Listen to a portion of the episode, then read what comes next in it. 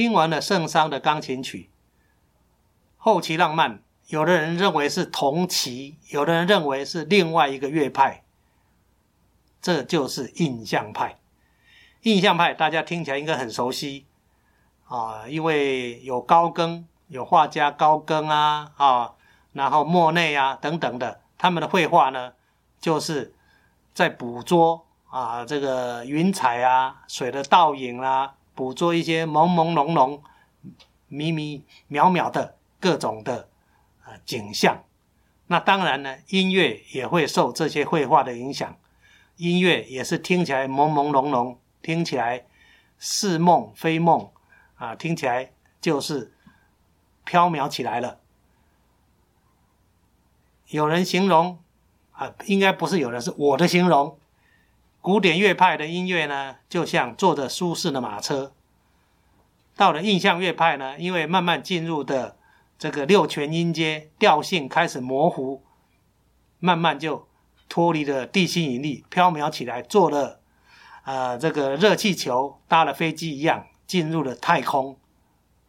那到了当代呢，呃，进入无调音乐，十二音列呢，就真真正的进入了外太空啊，这是我的形容。那当然，马车最舒适，听莫扎特就像坐马车一样。但是呢，进入了印象派，上了呃上了飞机，上了热气球，又另外一番的景象，您的感受高度是不一样的。所以呢，印象派的音乐让我们有飘渺的感觉，你的身体变轻了啊，因为地心引力降降低了。啊，你的视野宽阔了，因为你不再受主调音乐的影响，你用六全音阶，调性变得很模糊，那就是慢慢展开了呃当代音乐的多元性。那当然，印象音乐的印象乐派的两个大家就是德布西和拉威尔。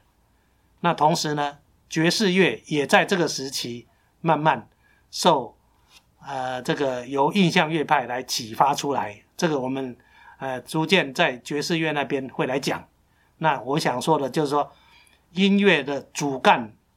西洋音乐的主干到这里是一样的，但是从拉威尔这附近产生了分支，就是一个古典的古典音乐，一个是爵士乐，在美国这里慢慢发展出来。他们是拉威尔是他们的。很重要的影响的音乐家，那当然，印象派里面拉威尔跟德布西的稍微前面一点的佛瑞，他也算是介于后期浪漫跟印象派之前啊非常重要的作曲家。但我们限于时间也不不播呃佛瑞的音乐，其实佛瑞音乐非常的好听，大家都可以欣赏啊。他酝酿了德布西和拉威尔。那我们来欣赏的呢，印象派里面的德布西的音乐，也是由黄崇恩演奏的德布西的促记曲，一起来欣赏印象派有什么不同。或许这个曲子不是那么飘渺，因为每个作曲家都有所谓的前期、后期。那他的德布西的五六全音阶飘渺的音乐呢，都比较后期，慢慢慢慢演变出来。这